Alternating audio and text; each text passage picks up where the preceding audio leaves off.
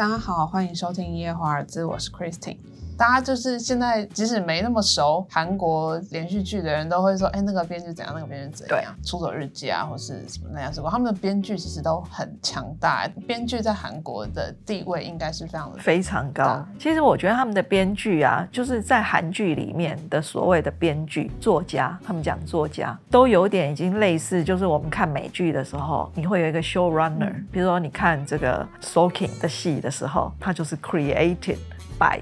Aaron Sorkin 这种概念，其实编剧常常是发动一整个项目的关键人物，所以他们的话事权非常的大。他们可以决定从主创到决定演员，所以他们导演反而比较不需要太太厉害。导演，我认为他们的导演比较在执行面。可是当然不是说没有那种也很厉害的 PD 可以跟编剧在同样的位上，也是有。但是如果说你要用整个整体来看的话，我觉得他们的这个 writer 的地位是高过导演的。那也因为这样子，所以他们很多年轻人就是以成为编剧对为目标。然后也都是，就是一出学校或是什么，就要去帮那些有名的编剧打工，去做资料收集，去填掉，做一些比较边边角角的事情。很多东西就是现在以现在的韩剧主题来讲，其实很多都是很偏门的，就是像《语音语》好了，它那个也是。不是那么普罗大众会知道的知识，很多都是那样，是对啊。然后他们很多的议题也是很冷门的，像唐氏症。所以我觉得他们的编剧已经到一个也是一样嘛。所以我刚刚说他们很愿意尝鲜，开发不同的题材、不同的类型。然后我们都做不太到。我觉得不是做不太到，是要时间。我不认为，因为其实他们这些 SOP 都很清楚，这个东西是一个产业的时候，就表示它已经有一个一定的产制的流程，它是。已经是一个系统化的一个产业了，所以你要累积到足够的产量的时候，然后你所有东西才会慢慢各就各位。比如说写故事，大家就会开始哦，吸引到这些好的 talent 进来。做戏剧最重要就是剧本，嗯，没有什么比剧本更重要的。我觉得他们是很清楚这个原则、这个逻辑的国家，所以他们在培养人的时候，其实是也是很有很有策略性的，在做这些所谓人才的养成。我觉得台湾就是我们开始慢慢意识到了，但是第一就是地方就是没有那么大所谓的市场，所以其实我们更应该要走出去。我也很认同文策院然后什么这些，现在大家开始在发表这些意见的时候，我其实是很认同的。我们是应该真的要走出去，否则你看。只靠台湾的市场，你真的永远就只能拍三百万、四百万一集。你要因为这样子就永远拍那个三四百万的剧吗？你的产业就永远升不了级啊？对啊，你就打不到怪啊。所以我还是觉得，就是业者要开始做更多的尝试。可是，在做这些尝试的时候，还是要有一些，譬如说行销的辅助啦，哦，或是这个资金的这个 support。那韩国是因为他们都是财阀，结构很不一样，是。韩国就是政府跟财阀资助拍戏，嗯，台湾都是个体户自己单打独斗，一个案子去申请一个辅导金，挨家挨户去沿门托钵，拜托你投资。好，然后做一个案子。啊，然后到下一个案子啊又重来，或者是下一次换你要做戏了，然后你也是模式是一样的，所以大家都在做，很多人都在做单打独斗的事情，那我就就觉得这个效率上是其实是不好的，那到底要怎么？这个又是另外一集要谈，所以台湾的企业对投资这种没有兴趣，因为台湾都是制造业，制造业的的人的脑袋跟做创意产业是完全不一样。为什么当初他们要辅助这些韩国政府要让这些财阀出来投资这些影视产业？其实一个就是以那个 CJ 来讲，以前他们是这个三星啊、现代啊这些制造业的龙头嘛。可是后来 CJ 跑上来了，它是一个制糖的一个公司，他们看到市场有这个需求，所以他们切进来去做这个内容。然后三星他们也开始做，是因为三星有电视啊，现代也有出电视啊，嗯，所以他们自己做这些电视机什。什么的，你要 content 呢？所以他们就是用这种方式才开始在滚动，就是产业所谓的外部的这些投资的对象跟影视产业就才慢慢慢慢的衔接起来。可是，在这中间，政府是扮演非常重要的刚刚我说行销，我其实是要举，就是这两天看到那个语音语，他们不是戏结束了，话题都还一直在发酵，好，一直大家还在讨论嘛。然后呢，我就看到那个女主角的 IG，嗯，有我有追踪，对，就有一条那个礼物，就是大家那时候戏结束以后，不是很多人说，哎，那男主角送那女生的礼物到底是什么？好像没有交代。嗯，原来他埋到，他就放在，我不知道他们是刻意这样安排，还是事后发现说，哦，可能那情节放剪不进去，就当个彩蛋。对，那我就觉得这个就很高明，这种就是很高明的行销手法，就没有必要放在戏里，就可以当成宣传。对，而且他是真的被询问，有一个询问度的，他不是说，哦，我就自己默默的丢出来，他是，哎，大家都很多人在问的时候，哎，他才丢出来，原来是一个什么东西。就他们所有的所有跟这个影视业相关的所有东西，包括你说他音乐的配搭，也都做得非常好，非常好。对，那当然韩流就是这个音乐这一块又是另外一个 story。但就是说，我觉得他们就是大家真的是都齐头并进，这个是很我认为才是最厉害的。对啊，他电影也拿奥斯卡，也拿坎城的金棕榈了，对不对？他电影的成就也也很好了。虽然说可能电影的票房现在相较于 OTT，哦，相较于这些剧是没有那么对，可能是没办法比较的。可是他就是他真的聊国际的，对他已经在，他可以在国际舞台上发光发热，导演就多就多少个啦。就各种方面的成就都，所以，我我如果说要说今天这一集结论，我是其实很应该说自我期许吧。我真的觉得韩国是一个非常适合我们啊学习或是取经的一个一个国家。就是他在发展影视产业的这个脉络，我觉得是真的很适合台湾去学的。第一，民族性很像，台湾跟韩国的民族性其实是非常像的。台湾人讲话也很大声啊，台湾食物也很好吃啊，台湾人也是很讲人情味的。你看，光人情味这个题目，就是他们很多的创作的主题啊。所以为什么台湾人那么快就接收了这些韩剧，就是因为你在情感上面，你其实是没有感觉太大的差异。对，所以那个共感会很强啊。所以我怎么看，我都觉得，像那时候文策院要规划的时候，我就说，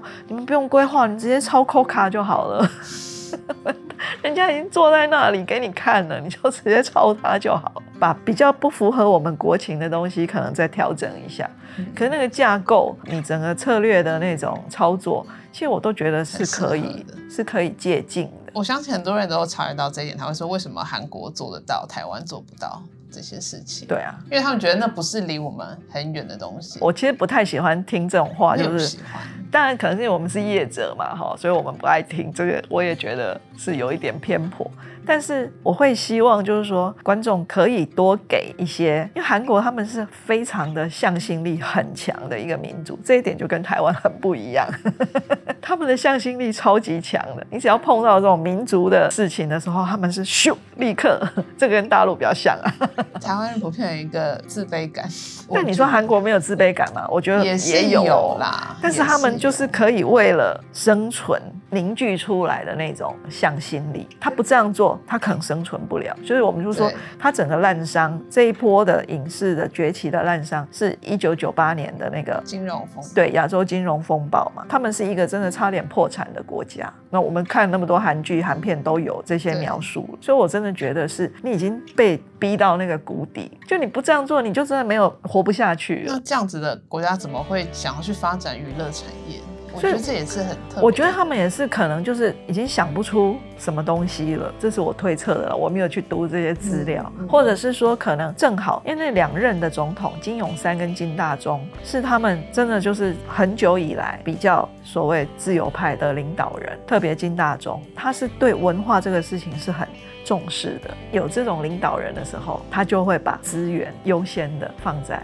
那当然，它中间一定有很多的讨论嘛。那可能发展娱乐影视产业对他们来讲，它是一个他们叫 light SM 嘛，是比较轻的。可能你不需要发展很多重工业啊，或是什么哦，要很多物资这种的，你才可以造成一个产品去卖嘛，对不对？你文化创意就是卖你的头脑嘛，卖你的创意嘛，卖你的故事嘛。卖你讲故事的方式，那这些都是靠我们脑子里的资产啊。所以他们可能就觉得说，哎，那我们也许把这个当做一个国家未来可能多少年，五年，他们第一次好像是一个五年计划吧，要走的一个大方向。一旦这个事情是一个形成是一个政策的时候，而且他们规定政府在这个产业上面的那个预算一定要超过百分之一。台湾这几年也是有了文化产业才比较远，就是好像也是这几年也是要超过百分之一。虽然你看看起来百分之一很少，可是可能对这产业已经会起到一个带动。性的作用，所以就是说你有内容，但你一定要后面你还是要靠推手。比如说大家没办法自己都跑去国外卖片啊，虽然以前会卖那些鞋子啊什么外销的那些东西，可是我真的觉得你要卖一个 content，可能还是需要有比较专业的这种行销或者是发行的这些方法吧，know how 或是 connection 去协助这些业者。就我我觉得还是大家要要打群架。可是你说国家机器真的动起来的时候，真的还是还是最有效的。不知道之后又会有什么韩剧在一起？但我觉得现在的问题比较在于说太多，然后太快了，所以你每一个戏可以消化的时间其实就那样子。你还记得年初大家在讨论的是什么？什么恰恰恰？那是年初吗？我们觉得好久了。海岸村。对，那可是那好像是年初的事情而已啊。然后中间又经过了蓝调时光出走日记。对，现在戏就是你没办法，好像就是哦，很悠远流长的这样子哦，经典很久，过了多久都还是经典。就是你现在回头要去看前面二十年的韩剧，比如说大家觉得《爱的迫降》，对不对？去年大家讲《爱的迫降》，它会不会是经典呢？但是大长今那种就算是经典。当然，就是说你要不要成为经典，那又是另外一题。那也要时间拉长对的历史定位。但我想大家应该最眼前的就是说，我们就是要先取得眼前的胜利哦，无论是票房数字的胜利，还是这个口碑。但寄生上呢就一定会是经典。韩国电影，我觉得经典其实很清楚。但你说他们，他们现在最卖座那个什么海战，他们的那些历史剧，其实他们真正最卖座都是这一类的历史剧。对。对，但是经典也要经过国际的认同之后，那就看每个人追求的是什么了。像我们自己做电影啊，我其实现在看到什么二十世纪什么什么百大啦，或者是什么 Science 上的什么什么五十大啦，什么几大几大，我其实已经完全无感了。就还是那些差不多的电影啊。对，所以我的意思是说，经典的意义是什么？我反而觉得这比较重要。比如说，哎。在我成长的过程里面，我真的被某一个电影深深的影响，它可能改变了我整个。人生的一个方向或是什么？作为一个观众来讲，我觉得我现在追求的是像这样子的作品。至于你得了多少金棕榈，其实金棕榈的大奖的片，我已经很多年没有在看了。对啦，也不见得就会。就是说，对我来说，它已经那个就是就是一个虚名了。因为现在片主要是我觉得这些作品真的太多了，你以后的人要去选，真的什么十大、一百大超难选的，因为太多片了。所以应该说，我此刻目前 right now，我不会觉得追求那个是很重要的事情了。我反而宁可就是说，哎，我拍的片可能真的哎，让这一整个呃影厅的观众都笑得很开心，或者是他们回家还会啊想个三五天之类的，或者是某一天有人来跟你说，我当年就是看了什么片之后，我决定要怎样怎样。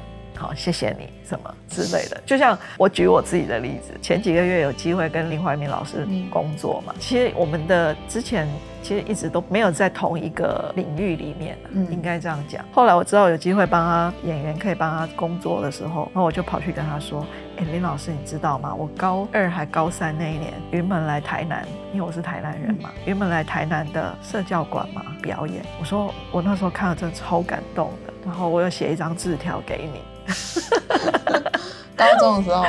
对，真的吗？然后可能就类似说谢谢你们来，什么不不不之类的，这样子，就是隔了可能四十年了，你还是会记得你当时被那个作品感动的那种心情。那我觉得，如果如果我做到一个这样的作品，不管它是呃小说也好啦，是戏剧也好，是舞蹈也好，是音乐也好，我就觉得很值得。那他记得。那张纸应该不记得了吧？但那不重要，重要是我还记得。那谢谢宝玉姐今天这么精彩的分享。那呃，如果喜欢我们本节内容，也欢迎到各收听平台以。及我们的粉丝专业一夜华尔兹给我们建议与回馈。那谢谢大家，谢谢。